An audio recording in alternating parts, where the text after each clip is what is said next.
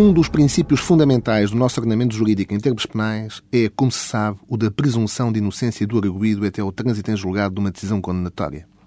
O que quer dizer que só quando uma decisão condenatória já não pode ser objeto de recurso nos tribunais nacionais é que a mesma se pode considerar como transitada em julgado,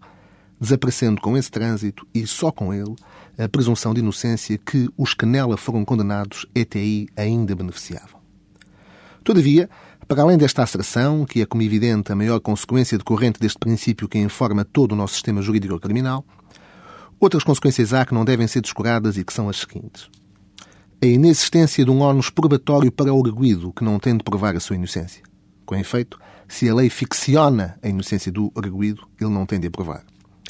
Assim, é o Ministério Público que tem de provar a acusação, que tem de provar a culpa do arguído, ainda que nos termos legais o Ministério Público atue motivado por critérios de objetividade e o processo penal não seja rigorosamente um processo de partes. Em caso de dúvida sobre a prova dos factos, decide-se a favor do arguído, ou seja, o denominado indúbio para o réu quer dizer que se o Tribunal tiver dúvidas sobre a prova de determinados factos, deve considerar os mesmos como não provados, absolvendo-se em consequência o arguído.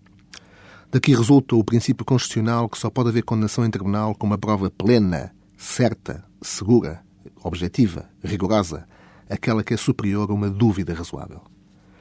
Por outro lado, o princípio da presunção de inocência também está constitucionalmente ligado com a celeridade processual, ou seja, com a necessidade de todo o cidadão dever ser julgado no mais curto espaço de tempo, para aí se definir se alguém é ou não culpado, pois a presunção de inocência é, na verdade, uma construção jurídica que fica socialmente afetada com a decorrência do processo, para além da possibilidade das liberdades, direitos e garantias poderem ser cortadas com as medidas de coação.